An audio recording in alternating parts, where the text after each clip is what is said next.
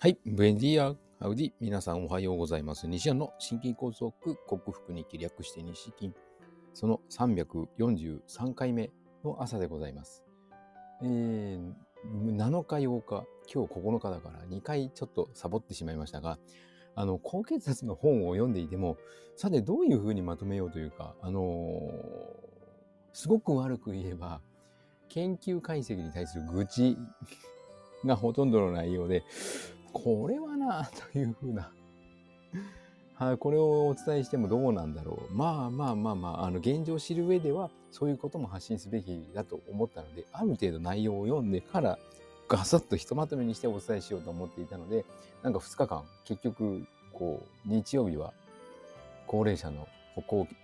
ウォーキング教室がありまして、えー、気ままなお話も発表で、お伝えできず、で昨日もえー、久しぶり、久しぶりの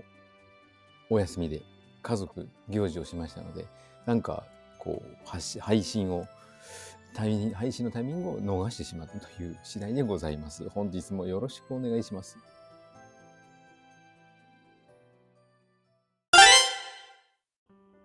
はい。改めましておはようございます。健康運動指導士、理学療法士、そして笑い療法士の西田隆です。今日のテーマは、えー、研究結果だからといって鵜呑みにしない方がいいよ。それはね、というので、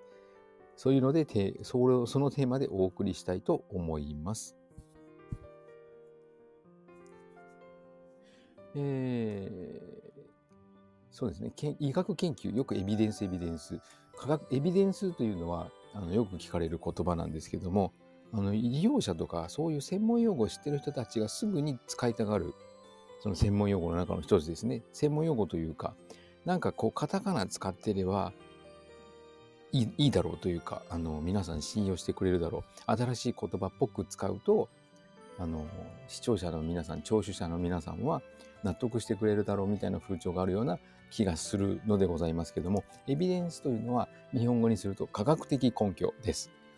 こういうふうな研究をしてこのような結果を得たから、この根拠のもとにこれは正しいというふうにいうものなんですけども、えー、エビデンスをもとに今の医療というのは展開されているんですけども、そのエビデンス自体、エビデンスというか研究自体に問題があれば、そのエビデンス、科学的根拠ってどうなの？というふうになるわけでございますが、はい。えー、血圧の話もですね、はい。製薬会社が設けるために、この基準値が年齢や性別などは無視して一つのものに統一されたというふうにお伝えしましたけども、はい。えー、ほとんどの研究結果がそうなんですよね。結果的には、高齢者は若干血圧が上がるものだとか、180、100以上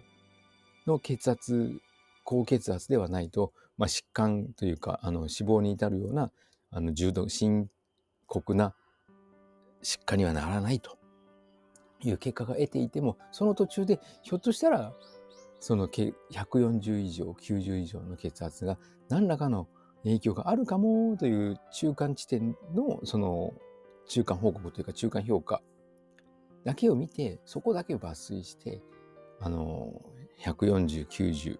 が高血圧という結果に強引に結びつけたり、はい。えー、スパイル、スポイル、スパイルだな。あの、結果をねじ曲げたりして、あの、研究したされて発表したから、それが必ずしも正しいというわけではなくて、都合の良いデータだけ、もしくは都合の悪いデータは切り捨て、で、研究結果を発表し、エビデンスを作ることなんて、わけのない話なので、皆さん、鵜呑みにしないで、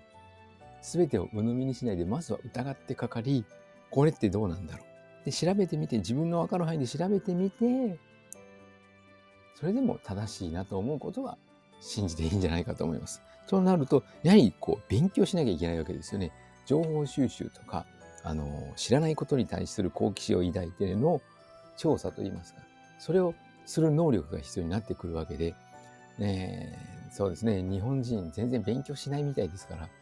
どうかなと思う次第でございます。皆さん、あの、勉強する習慣をつけましょう。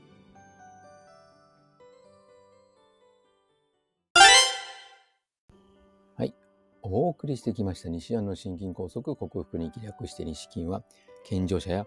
子供たちに運動パフォーマンスの向上と健康の促進を運動指導と栄養指導の両面からサポートする健康運動指導士、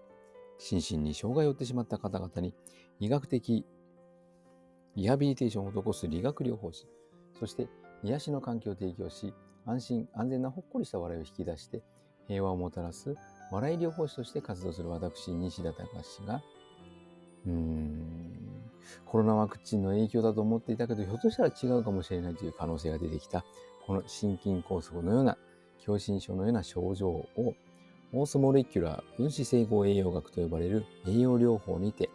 食べ物とサプリメントで必要十二分な栄養を補給し、ホメオスターシス、生体向上性という生命が自分の命を自分で守ろうとするその力を正常化させて、自己治癒力、自己免疫力を最大限に引き出して、この病気を克服しようと実践し、まあ、おまけではないですけども、他の専門家の方々の意見をたくさん聞いて、ひょっとしたら東洋医学的に見ると、私生活におけるストレスや人間関係、そしてあなたの性格、あなたの性格ってあなたって私ですね。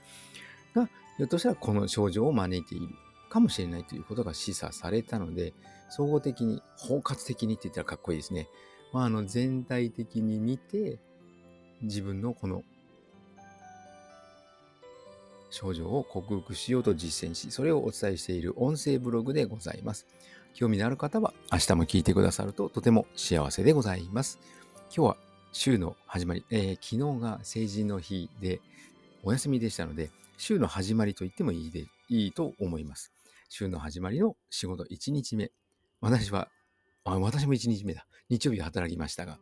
はい。えー、皆さん素敵な一日となりますよう。西田隆でした。ではまた。